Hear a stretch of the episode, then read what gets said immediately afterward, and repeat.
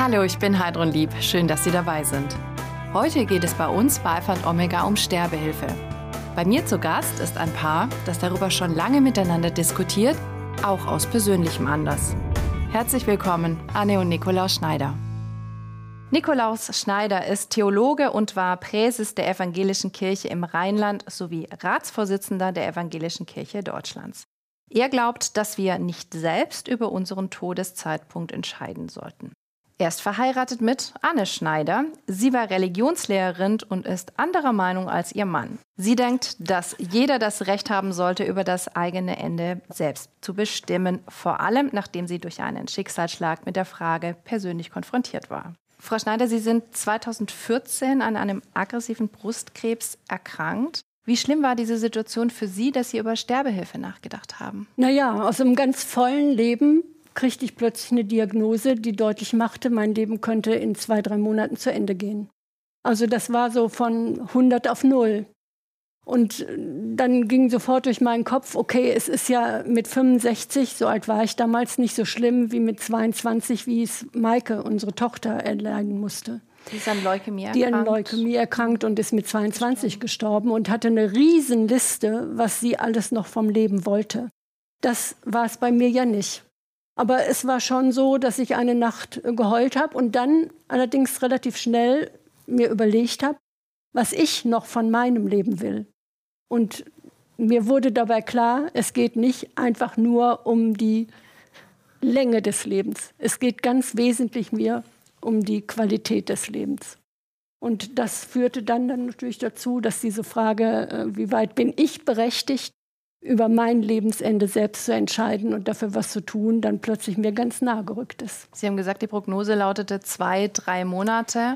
Wovor hatten Sie denn da auch am meisten Angst? Auch, dass Sie gedacht haben, ich möchte manche Dinge nicht erleben, ich will das dann selbst bestimmen, wann ich gehe. Also der schlimmste Fall wäre gewesen, dass die Metastasen äh, des Brustkrebs schon in anderen Organen und im Knochen gewesen wären. Und dass damit die Chance, durch Behandlung irgendwas noch retten zu können oder die Zeit wesentlich verlängern zu können, dann verschwindend gering war. Und ich, meine Angst war am Anfang so, als der Arzt mir das erklärte, der hat nicht gesagt, Sie sterben in drei Monaten, sondern welche Behandlung würde er sich wünschen und wo würde er auf was hoffen. Als er mir das erläuterte, mir sofort das Bild von Maike auf den Krebsstationen wieder im Kopf war. Und meine erste Reaktion war, das will ich nicht. Ich will eigentlich nicht, gerade wenn der Ausgang so ungewiss ist, meine letzte mir verbleibende Lebenszeit mit dieser Quälerei verbringen. Und als ich, der Arzt wollte möglichst schnell anfangen, gleich am nächsten Tag hier einen Port legen, wo der, Chemo durchläuft und dann gleich am nächsten Tag anfangen. Als ich sagte, ich brauche noch einfach mindestens ein oder zwei Tage, um zu überlegen, will ich mich dem stellen? Und er dann sagt, ja, wollen Sie denn sterben? Und ich sage, nein, eigentlich nicht, aber ich will auch nicht qualvoll leben in der Schlussphase meines Lebens. Da wurde mir das deutlich, dass ich schon bereit bin, auch gerade weil ich das Leben so toll fand, gerade mit Nikolaus und auch mit den Enkelkindern und äh, Kindern natürlich auch, dass ich noch nicht sterben will, aber dass ich eigentlich nicht bereit bin, mit 65 Jahren für den Rest des Lebens jetzt wirklich nur qualvolle Behandlungsmethoden zu machen. Inwieweit hat die Erfahrung, die Sie mit Maike, Ihrer Tochter, äh, gemacht haben, da auch mit reingespielt? Also Sie haben jetzt auch von Qualen gesprochen auf der Krebsstation. Wie kann man sich das vorstellen? Was für Qualen musste sie da durchleben? Naja, also hm, das ist besser geworden. Aber vor, die Maike hat die Chemotherapie von 2003 bis 2005 gemacht. Das war auch noch eine Zeit, wo in der Regel die Patientinnen und Patienten also ständig brechen mussten, wo die Schleimhäute kaputt gingen, wo sie zum Teil dann sogar künstlich ernährt werden mussten und auch die Schleimhäute äh, praktisch an anderen Stellen des Körpers kaputt gingen. Also äh, ich habe immer empfunden, dass mein Leben einfach lebenswert ist, wenn ich Freude an Beziehungen, an Begegnungen, an anderen Menschen habe. Und dass so Tage, die ich natürlich auch mal erlebt habe, wenn ich so denke, ich will mich nur ganz in mich verziehen, ich will nicht berührt werden und ich will mit keinem sprechen und mit keinem reden, dass das für mich keine Lebensqualität ist. Und auf den ich habe Maike ja begleitet, die musste neun ganz massive Chemotherapien machen. Auf diesen Stationen habe ich einfach so ein Elend erlebt, dass eben die Patienten, Patientinnen dann einfach in sich selbst gefangen auf dem Bett lagen und gebrochen haben und Durchfall hatten und nicht laufen konnten. Und äh, da habe ich gedacht, nee, das nicht, vor allen Dingen dann nicht, wenn dass das Leben dann vielleicht verlängert um ein oder zwei Jahre, wie es ja bei Maike letztendlich war. Und dann kommt der Tod und man hat keine Zeit zwischendurch, irgendwo das Leben so zu leben, wie es einem sinnvoll erscheint. Ja. Was hätte dann passieren müssen, dass Sie gesagt hätten, ich möchte den assistierten Suizid, über den sprechen wir ja immer, in Anspruch nehmen, in der Schweiz wahrscheinlich? Also ich hatte mir dann, als wir durch waren und eben ja auch zu meinem ganz großen Lebensglück Nikolaus ja sein Amt niedergelegt hat, dass ich dann wusste, ich bin dann begleitet auch in dieser Chemotherapie, was die schlimmste Phase war. Also Bestrahlung fand ich längst nicht so schlimm und die OP auch nicht. Also dieses halbes Jahr Chemotherapie, denke ich, war das härteste. Da habe ich den Menschen, der mir am wichtigsten ist, an meiner Seite. Da habe ich gesagt, ich gehe da rein. Aber ich würde in dem Moment, wo der Arzt mir signalisiert, diese Chemotherapie bewirkt nicht, dass, dass die Tumore zurückgehen. Also wir können ein bisschen aufhalten, aber wir haben eigentlich keine medizinische Perspektive nach der Chemo, dass ich ohne Chemo noch leben kann. Das wäre für mich so ein Punkt gewesen, wo ich gesagt hätte, nein, dann setze ich das aus und hätte mir dann einen Weg überlegt und mhm. ja, hoffentlich auch gefunden, wo ich dann eben ja meine Sterbephase, würde ich sagen, verkürzt hätte. Mhm eigenbestimmt und selbstbestimmt. Stimmt. Und dann mit Leuten, die ich mag, an meiner Seite. Mhm. Also nicht vom Hochhaus springen, nicht von Zugschmerzen, sondern zusammen mit den Menschen, die ich liebe, die meine Hand halten und meine letzten bewussten Erfahrungen dann genau diese Beziehung und diese Gemeinschaft wäre. Mhm. Herr Schneider, 2015 hat der Bundestag die geschäftsmäßige Sterbehilfe verboten. Die Evangelische Kirche Deutschland hat diese Entscheidung unterstützt.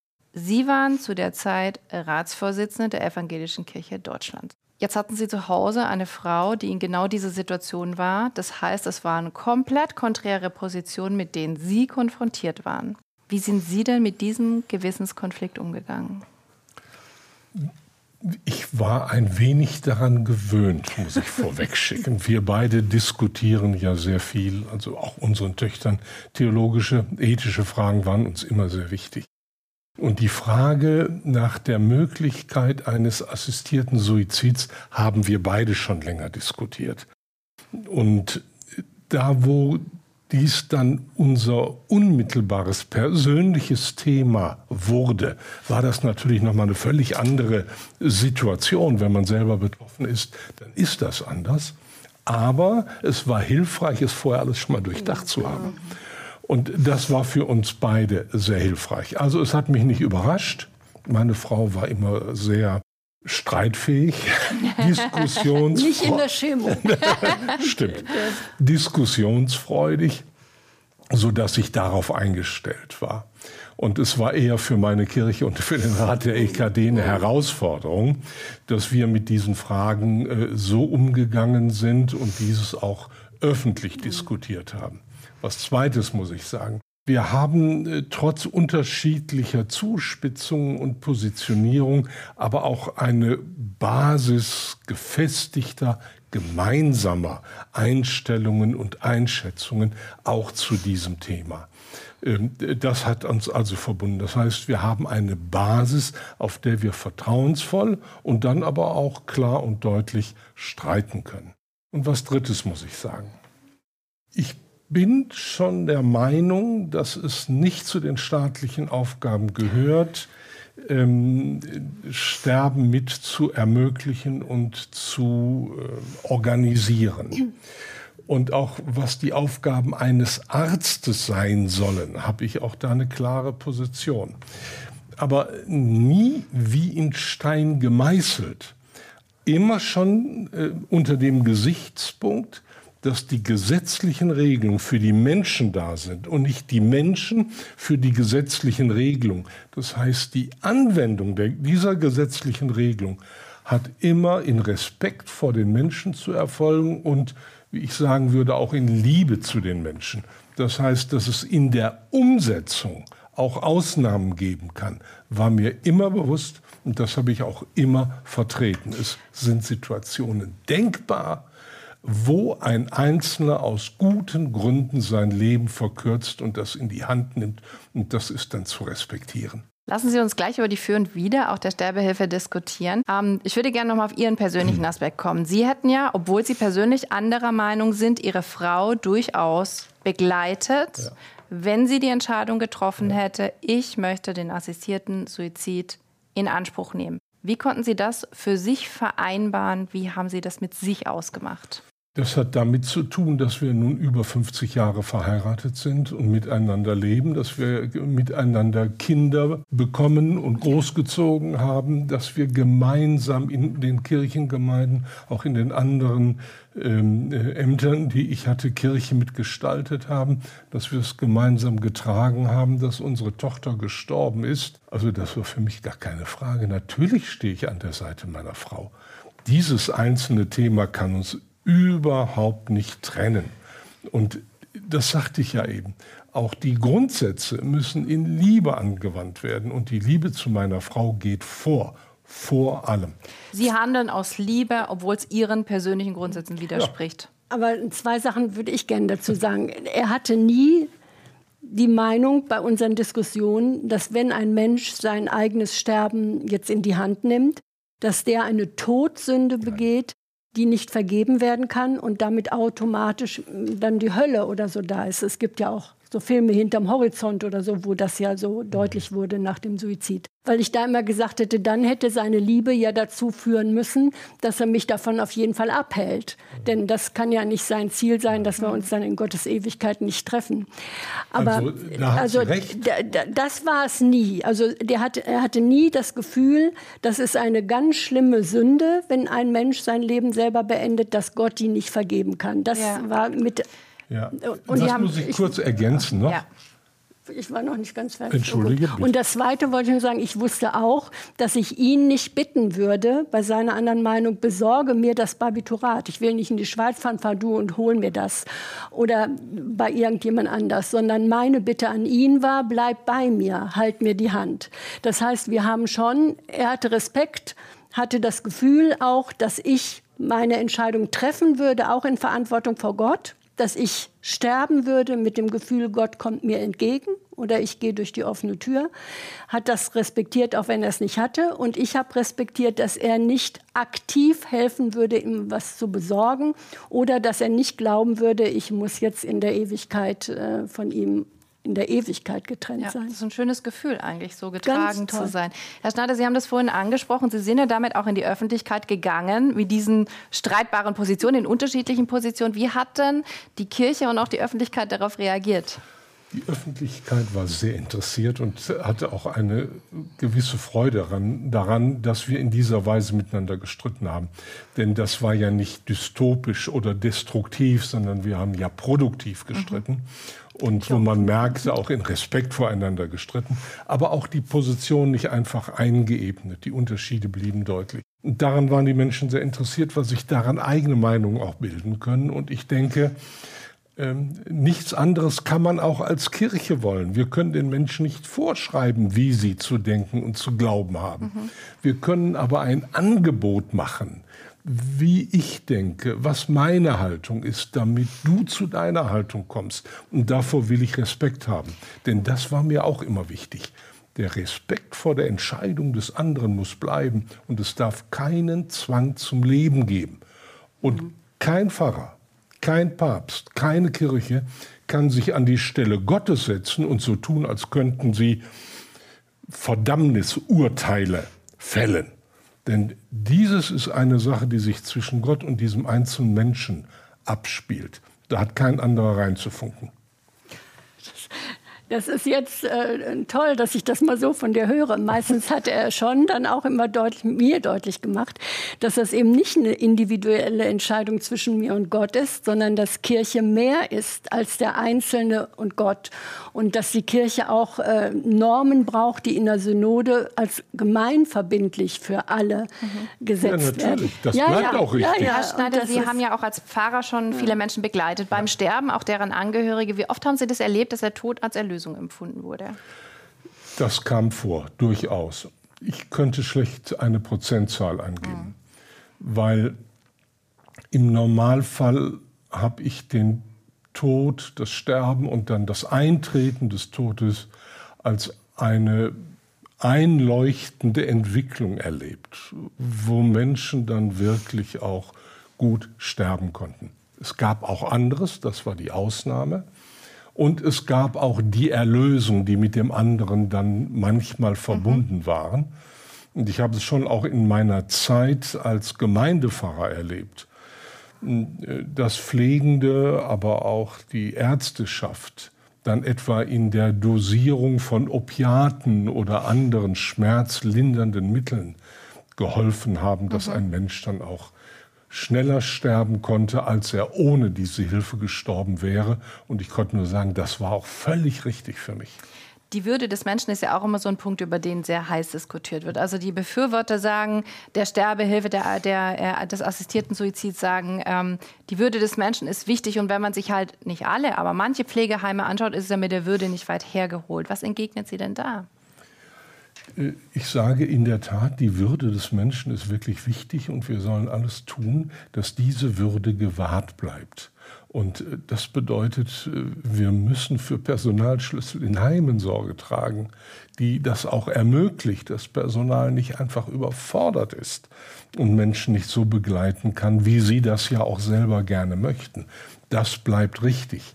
Aber diese Würde alleine auf den äh, Aspekt zu verkürzen, dass ich auch das Recht habe, meinem Leben ein Ende zu setzen, das finde ich zu schmal. Das, das keiner, ist das sehr viel keiner. breiter und ähm, das hat mich auch etwas irritiert, etwa in der Begründung des Bundesverfassungsgerichtes, dass dieses Argument ein solches Gewicht bekam. Ja, ja, aber das war dem geschuldet, dass es jetzt darum ging, dass dieses Recht auch da ist. Also wenn du gesagt hast, der Staat hat nicht dafür zu sorgen, dass einer gut sterben kann, sondern muss fürs Leben sorgen, dann war ja jetzt genau der Punkt erreicht, wo das Bundesverfassungsgericht sagen wollte und sollte, es kann auch nicht sein, dass der Staat das verhindert, dass einer gut sterben kann. Und das ist ja mit für mich auch mit dem Punkt, dass wir, wenn wir über die Gesetzgebung sprechen, geht es ja um eine Demokratie und nicht um einen Gottesstaat. Selbst wenn jemand der Ansicht ist, dass Gott das alleinige Recht zusteht, den Todeszeitpunkt eines Menschen zu bestimmen, in Klammern, ich denke das nicht. Ich finde, das ist auch eine falsche Gottesvorstellung. Aber selbst wenn das einer meint, kann der nicht davon ausgehen, dass in einer säkularen und pluralen Demokratie, also in einer Demokratie, wo Menschen nicht an Gott glauben oder in anderen Formen an Gott glauben, dass die dann Gesetze erlässt, die dann meiner eigenen Gottesvorstellung entsprechen. Also deswegen meine ich eben auch, dieses Gesetz, was 2015 kam, das war für mich auch vom politischen Standpunkt her, von meinem demokratischen Verhältnis her völlig unpassend. Das spricht sozusagen dem Menschen das Recht ab, zwar das ganze Leben Entscheidungen zu treffen, aber das Ende des Lebens, da ist er machtlos sozusagen dem ausgeliefert und darf es nicht selbst entscheiden. Wenn, wenn ne, durfte das natürlich. Die haben ja dann gesagt, dass Selbsttötung war ja gar nicht verboten. Es ging ja nur um eine angenehme und ich würde sagen, menschenwürdige Art, die Selbsttötung zu machen. Genau. Die hätten natürlich gesagt, ich habe viele Briefe gekriegt dann. Du kannst doch einfach essen und trinken aufhören. Oder wenn du dann auch noch im Bett liegen bleibst, dann kriegst du auch noch eine Thrombose. Du hast doch Möglichkeiten. Du brauchst nicht diese Möglichkeit. Ja, da würde ich gerne noch mal auf die Würde zu sprechen kommen, ja. Herr Schneider, wenn ja. ich darf. Ähm, die wenn jemand unerträgliche Schmerzen hat und einfach sagt, ich möchte so in dieser Form nicht mehr leben, ist es dann würdevoller, wenn er keine andere Chance sieht, als wegen mir von der Brücke zu springen oder sich vor den Zug zu werfen? Das ist für den Menschen, ist es fraglich, ob das würdevoll ist. Was ist mit dem Bahnfahrer, der keine Chance mehr hat zu bremsen? Was ist mit den Rettungskräften und Polizisten, die, man muss es so hart sagen, die Überreste wegkratzen müssen? Natürlich, nein, das ist es natürlich nicht sondern mir ging es ähm, äh, darum, dass in solchen Ausnahmen oder absoluten Notsituationen sollte es eine solche Hilfe mhm, wirklich das geben. Das, das habe ich immer, immer vertreten. Mhm. Das habe ich auch äh, im Gesetzgebungsverfahren 2015 vertreten. Mhm. Und ich habe diesem Verfahren auch nur zugestimmt, als ich mich bei Hermann Gröhe, dem damaligen Gesundheitsminister, versichert hatte, dass diese Möglichkeit sehr wohl nach der dann eingeführten gesetzlichen Regelung möglich war. musste dann feststellen, dass Staatsanwälte trotzdem tätig wurden, auch wenn sie Ärzte, sich, Ärzte sich so verhalten haben, mhm. wie ich das mir mhm. vorgestellt und gewünscht habe. Nein, das muss natürlich wirklich möglich sein. Und das ist nochmal ein Punkt, den ich auch wirklich festmachen möchte. Der Streit geht weniger um die Frage, hat der Einzelne ein Recht, seinem Leben ein Ende zu setzen. Das ist nicht bestritten. Man kann seinem Leben ein Ende setzen. Mhm. Das wird nicht, da gibt es keine Strafverfolgung und das ist völlig klar. Und auch die Beihilfe dazu steht deshalb nicht unter Strafe, sondern der Streit ging um die Frage, muss der Staat Regelungen errichten, Wege eröffnen, helfen, muss der Staat durch helfen, dass ein Einzelner das für sich regeln kann. Darum ging der Streit. Und der zweite Streit ging um die Frage, was ist die Aufgabe ärztlichen Handelns? Also was entspricht dem Berufsbild, dem Ethos ärztlichen Handelns. Darum ging die, die, die Diskussion. Ja auch gerne. No? Die, noch ganz kurz, nur äh, den, den Streit. Aber ich fand 2015 auch schon ärgerlich, dass ihr dann auch gleich so Sterbehilfevereine wie Exit oder Dignitas verbieten wolltet, die also nicht nur auf Gewinn aus waren. Wenn man schon sagt, der Staat der darf dann nicht irgendwie Hilfe leisten. Dann kann man ja sagen, okay, dann können die Menschen, die es wollen, sich in Selbsthilfegruppen oder in Vereinen zusammentun. Das sollte aber auch verboten werden. Ja. Frau Schneider, jetzt wollen ja, die, uns rennt die Sendezeit ja. so weg, so spannend die Diskussion genau. ist, aber es wird ein neues Gesetz genau, geben im Bundestag. Aber das lassen wir jetzt. ich glaube, da könnten wir stundenlang diskutieren. Ja. Es soll ein neues Gesetz geben, das der Bundestag verabschieden muss. Es sind verschiedene Entwürfe gerade im Umlauf. Frau Schneider, was wäre Ihnen denn wichtig für das neue Gesetz? Also, dass eben nicht das Strafrecht wieder da ist. Dass man nicht, das ist der eine Entwurf, der weitestgehende, der eben sagt, es ist wieder strafbar und dann nur, ähnlich wie bei der Abtreibung, die und die Fälle nehme ich raus. Sondern gerade weil auch selbst Nikolaus und auch die anderen ja sagen, die Selbsttötung ist nicht strafbar, dann kann Beihilfe auch nicht strafbar sein, dass das ganz weg ist. Und dann ist jetzt die Frage, welche Hürden mache ich, damit nicht die Tochter, die Liebeskummer hat, geht und das möchte oder der Sohn, der durchs Abi fällt oder die Ehefrau, die von ihrem Mann verlassen wird. Da bin ich auch dafür, dass man da überlegt, in welchen Fällen kann ich dann ärztlichen Suizid haben. Und da muss eben dran gearbeitet werden und das wird auch sehr verantwortlich, denke ich, nach meinem Empfinden da jetzt getan. Ja, was ist Ihnen wichtig, Herr Schneider? Also ich sehe da die Notwendigkeit, sozusagen ein Gesamtpaket zu machen. Teile dieses Gesamtpaketes sind erstens wir müssen sehen, wie sind äh, Altenheime, Hospizdienste, Palliativdienste ausgestattet und sind sie auch in der Lage, so zu arbeiten, dass das wirklich allen gut tut und es möglichst auch alle in Anspruch nehmen können, die das möchten. Das ist der eine Teil. Der zweite Teil, der mir wichtig ist, ist die Beratung. Dass ein Mensch, der seinem Leben ein Ende setzen will, jetzt auf der Basis dieser, äh, des Beschlusses des Bundesverfassungsgerichtes, dass der eine Beratung bekommt, die soll ergebnisoffen sein, die soll ihm helfen, sich äh, seiner Entscheidung noch mal bewusst zu werden, auch die Pro und Kontras für sich auch noch mal abzuwägen. Mhm. Das ist mir wichtig. Und in der Frage, ob das strafbar, im, also im Bereich des Strafrechts einge, äh, eingebaut werden soll oder im Bereich des Zivilrechts, da bin ich noch nicht entschieden. Ich glaube, das ist tatsächlich für die Zuschauer sehr schwer nachvollziehbar. Mhm. Jetzt mit den einzigen, das wird sehr juristisch, aber ich stelle eine ganz einfache Frage. Wären Sie dafür, dass etwas eingebaut wird, dass jemand wie Ihre Frau in so einer Situation auch den assistierten Suizid in Deutschland in Anspruch nehmen kann? In einer solchen Situation soll sie den in Anspruch nehmen können. In Deutschland. In Deutschland, wenn sie das unbedingt will.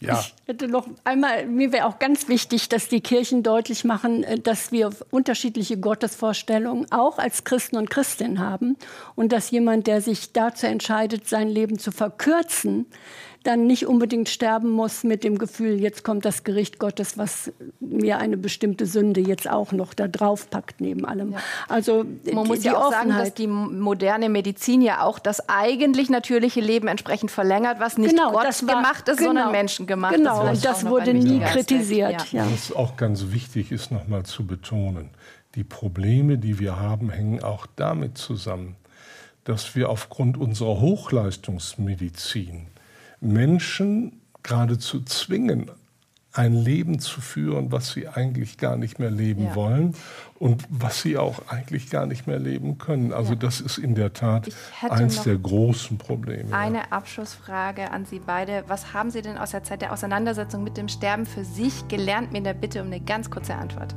Dass weder Tod noch Leben mich trennen kann von der Liebe Gottes, die mir erschienen ist. Dass wir in unserem Leben übereinander kriegen müssen, dass das, was ich für mich in Anspruch nehme, auch für alle anderen gut sein soll. Ganz herzlichen Dank, dass Sie da waren und für die rege Diskussion. Vielen Dank.